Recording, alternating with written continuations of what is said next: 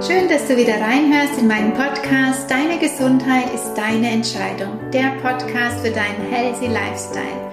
Mein Name ist Alexandra und ich bin seit 25 Jahren holistische Gesundheitsberaterin und ich möchte dir hier in meinem Podcast Tipps geben für deinen gesunden Alltag und dich motivieren, deinen Körper besser kennenzulernen und ihn vor allem wertzuschätzen.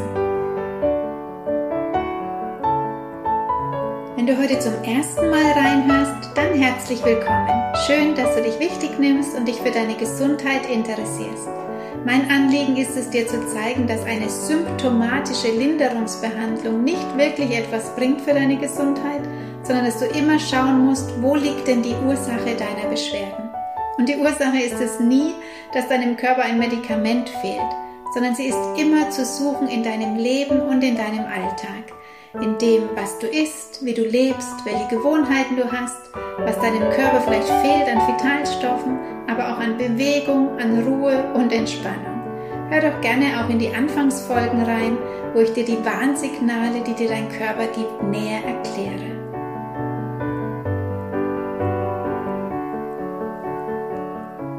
Schon von Anfang an dabei bist, eine oder einer der inzwischen über 300 Abonnenten meines Podcasts, dann möchte ich dir heute wirklich Danke sagen. Ich habe nicht erwartet, dass ich so schnell so viele Hörer bekomme und ich freue mich riesig darüber.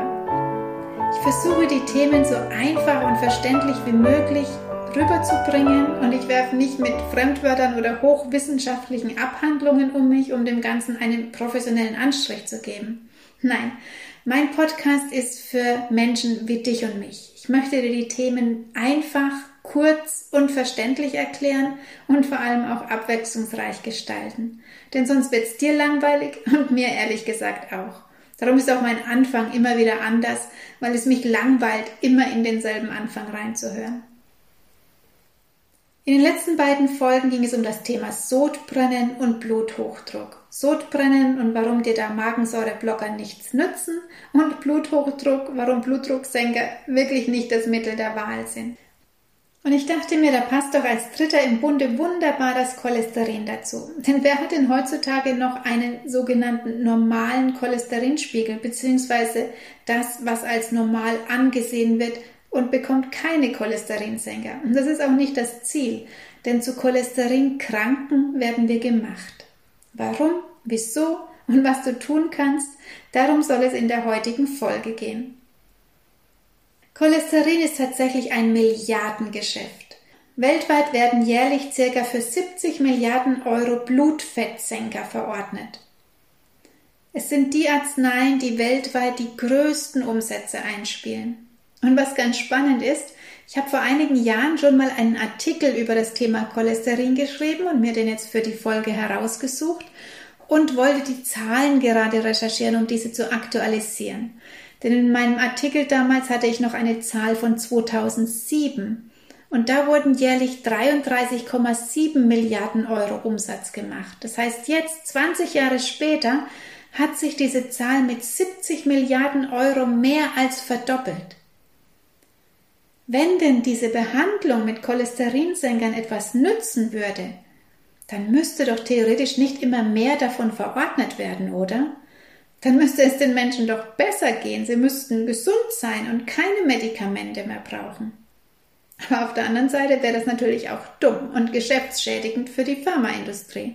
Denn was täte denn die Pharmaindustrie mit lauter gesunden Menschen?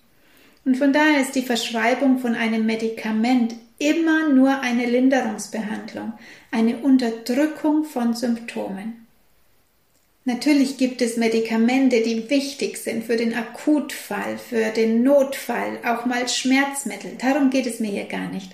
Sondern wenn Symptome mit Medikamenten unterdrückt werden, wenn die Ursache bestehen bleibt und noch größerer Schaden entstehen kann, zusätzlich noch zu den Nebenwirkungen der Medikamente.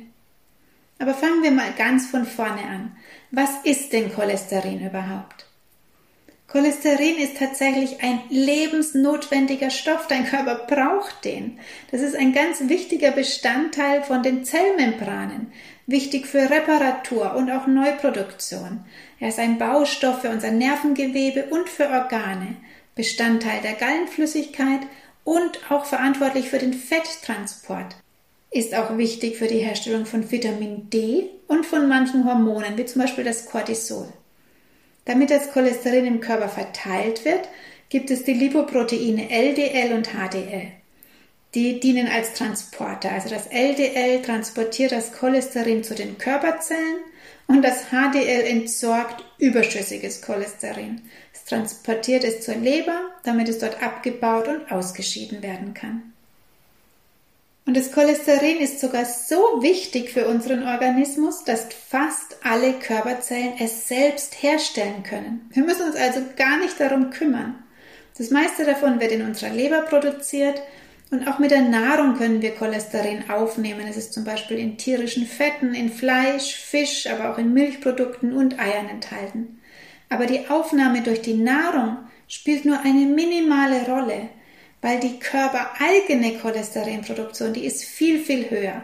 Ungefähr 90 Prozent von unserem Bedarf wird durch die Eigenproduktion gedeckt. Das heißt, nur höchstens 10% gelangt über die Nahrung in unseren Körper und hat nicht wirklich Einfluss auf unseren Cholesterinspiegel. Im Gegenteil ist es so, essen wir zu viel Cholesterin, dann drosselt unser Körper sofort die Eigenproduktion und der Körper scheidet das Überflüssige einfach wieder aus. So natürlich und praktisch ist unser Körper aufgebaut. Und trotzdem man das weiß, wird uns immer noch Angst gemacht vor Cholesterin. Und viele trauen sich nicht mal ein Butterbrot oder ein Ei zu essen, weil der Arzt ja diesen hohen Cholesterin festgestellt hat und uns vor diesen Produkten gewarnt. Und wir greifen dann lieber zu der auch wieder vom Arzt empfohlenen cholesterinsenkenden Pflanzenmargarine. Ich nenne den Namen jetzt nicht, aber ich glaube, jeder weiß, welche gemeint ist. Dazu später gleich nochmal ein bisschen mehr. Was heißt das jetzt aber für dich, wenn dir vom Arzt ein erhöhter Cholesterinspiegel diagnostiziert wird? Und damit im gleichen Atemzug eben fast immer auch ein cholesterinsenkendes Medikament, die sogenannten Statine. Die Höhe deines Cholesterinspiegels, die schwankt ständig und die ist auch nur eine Momentaufnahme für die augenblickliche Lebenssituation. Die kann ein paar Tage später schon wieder ganz anders aussehen. Wenn jetzt dein Cholesterinspiegel aber wirklich krankhaft erhöht ist, dann heißt das, dass deine Blutgefäße schon in einem so desolaten Zustand sind, dass viel Cholesterin als Baumaterial gebraucht wird, um diese zu kitten. Das Cholesterin wird also zum Reparieren gebraucht. Jetzt diesen Wert künstlich zu senken, hilft deinen geschädigten Gefäßen nicht. Und meist tritt ein zu hoher Wert auch noch gemeinsam auf mit weiteren Symptomen. Zum Beispiel du hast auch noch einen Bluthochdruck, zu viel Gewicht, Blutzuckerprobleme und so weiter. Das heißt, dein gesamter Stoffwechsel ist im Ungleichgewicht und sollte dringend in Ordnung gebracht werden. Aber da hat es dann keinen Sinn, nur diesen einen Blutparameter Cholesterin anzusehen, sondern wir müssen doch immer alles anschauen. Nimmst du jetzt aber nur dieses cholesterinsenkende Medikament und bekommst nicht erklärt, was du an deiner Lebensweise und an deinem Essverhalten verändern sollst, was ja meist üblich ist, weil dein Arzt das auch nicht weiß, darum erklärt er dir das nicht, dann sinkt zwar dieser Wert, aber die Ursache bleibt weiterhin bestehen und wird damit dann wirklich zu einem Risiko für Herz-Kreislauf-Krankheiten und anderen Zivilisationskrankheiten. Zusätzlich sind diese sogenannten Statine auch noch mit hohen Nebenwirkungen verbunden, wie Leberschäden, Nierenversagen, Muskelschwäche oder Muskelschmerzen, grauer Star, Diabetes, Darmprobleme, auch Müdigkeit, Kopfschmerzen, Schlafstörungen und so weiter. Und es kann doch nicht die Lösung sein, einen Wert zu senken, damit er meine Bedenken zerstreut, weil jetzt ist er jetzt wieder normal, dann geht's mir gut, und gleichzeitig bekomme ich aber andere Krankheiten durch die Nebenwirkungen, beziehungsweise die Grundursache ist nicht behoben und schädigt meinen Organismus weiter. Aber dieses Vorgehen ist wirklich Standard. Du bekommst nur das Medikament und wirst nicht aufgeklärt über die Ursachen und was du an deiner Lebens- und Ernährungsweise verändern musst dann werden diese Nebenwirkungen ganz offiziell auch noch extrem verharmlost. Es heißt, der Nutzen würde bei weitem überwiegen. Schließlich sinkt ja das Risiko deutlich, an einer Herz-Kreislauf-Problematik zu versterben, wofür man ja schließlich so ein paar Nebenwirkungen in Kauf nehmen könne. Und natürlich gibt es auch unzählige Studien, die beweisen, dass die Nebenwirkungen nur sehr gering und der Nutzen, eine Herz-Kreislauf-Erkrankung zu vermeiden, enorm hoch ist. Komischerweise werden solche Studien aber oft von Pharmafirmen gesponsert, die dann genau diese Mittel verschreiben. 2001 gab es zum Beispiel den Cholesterinsenker Lipo B. Vielleicht hast du davon schon gehört. Der hat so schwere Nebenwirkungen verursacht, dass 100 Menschen daran verstorben sind und über 1000 Menschen bleibende Schäden hatten. Und bis dieses Medikament aber vom Markt war, hat es dann noch vier Jahre gedauert. Man ist also immer auch Versuchskaninchen bei Medikamenten, die neu eingeführt werden oder auch, wie wir es ja im Moment gerade sehen, bei der neu und sehr schnell entwickelten Impfung. Und gefährlich wird es auch dann, wenn man zusätzlich noch andere Medikamente nimmt und die Wechselwirkung im Körper nicht mehr kontrollierbar ist. Schau also immer auch auf den Beipackzettel, egal welches Medikament du nimmst, was da an Nebenwirkungen aufgeführt ist damit du das erkennen kannst, wenn eine neue Beschwerde kommt, dass das nichts Neues ist, sondern vielleicht einfach nur eine Nebenwirkung. Wie hoch ist denn ein zu hoher Cholesterinwert? Der angebliche Normalwert, der wurde nämlich in den letzten Jahren immer weiter abgesenkt. Vor 30 Jahren, da lag der Normalwert noch bei ca. 260 Milligramm. Heute ist der Normalwert 200 Milligramm oder sogar noch weniger, die als Grenzwerte angegeben werden. Also eigentlich hast du, wenn du jetzt einen Wert von 220 oder 240 oder sogar auch noch ein bisschen mehr hast, einen völlig normalen Wert, aber durch diese neuen Grenzwerte ist es dann eben zu hoch und schon bekommt man den Senker verschrieben. Und so werden Millionen Menschen zu Kranken gemacht. In der Süddeutschen Zeitung stand, fast fünf Millionen Menschen in Deutschland nehmen Statine ein, aber nur bei zwei Millionen wäre es sinnvoll gewesen. Weltweit sind es übrigens über 200 Millionen Menschen, die Statine nehmen. Und wenn man dann bedenkt, was die alles für Nebenwirkungen machen, dann ist das schon wirklich bedenklich. Und dann ist ja auch nicht jeder Mensch gleich. Manche haben vielleicht einfach schon immer einen höheren Wert gehabt, aber messen ihn vielleicht jetzt im Alter zum ersten Mal. Und zusätzlich zum Medikament greifen viele dann auch noch zu dieser stark beworbenen Pflanzenmargarine, die in ihrer Werbung verspricht, den Cholesterinspiegel zu senken. Und diese Margarine ist wirklich weniger ein Nahrungsmittel als eher ein Medikament, was wir uns da unbeschwert aufs Brot streichen. Denn woher weiß ich denn, wie viel von dieser Margarine ich nehmen darf? Welche Dosierung ist denn da die richtige? Was ist, wenn meine Kinder am Abendbrottisch auch von dieser Margarine essen? Oder Familienmitglieder, die jetzt keinen erhöhten Wert haben? Oder Schwangere? Wie viele Sterine kann ich denn meinem Körper wirklich ohne Schaden zumuten? Denn die Nebenwirkungen, die stehen nicht auf der Verpackung der Margarine, wie das bei einem Medikament eigentlich der Fall sein sollte. Von daher müsste es diese Margarine eigentlich eher in der Apotheke geben und nicht im Supermarktregal.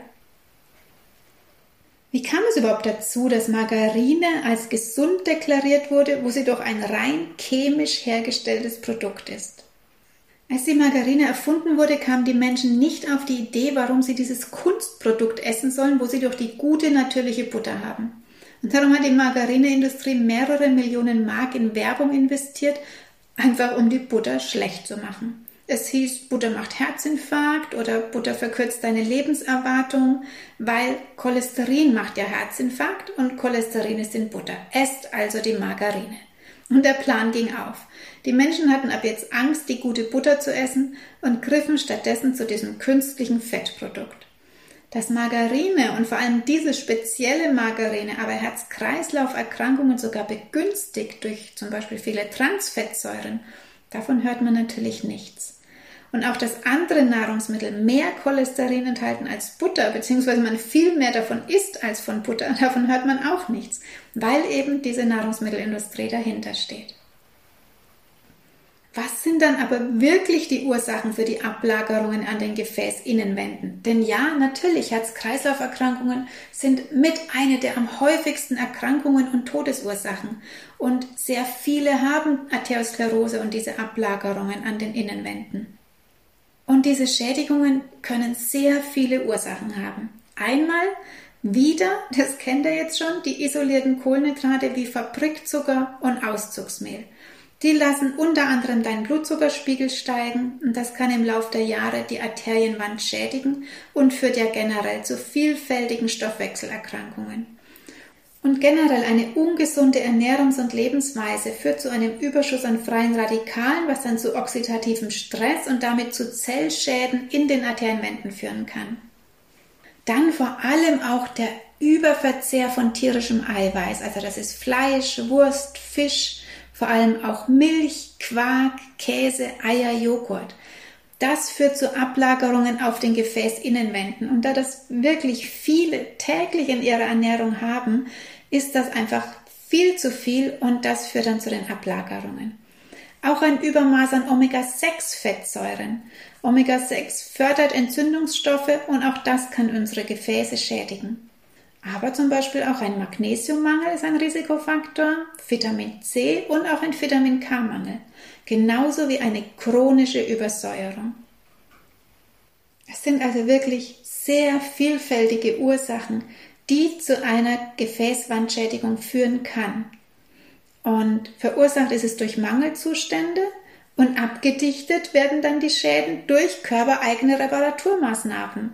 Und verwendet wird dann zum Beispiel unter anderem Cholesterin, aber zum Beispiel auch Protein, Eiweiß und Kalzium.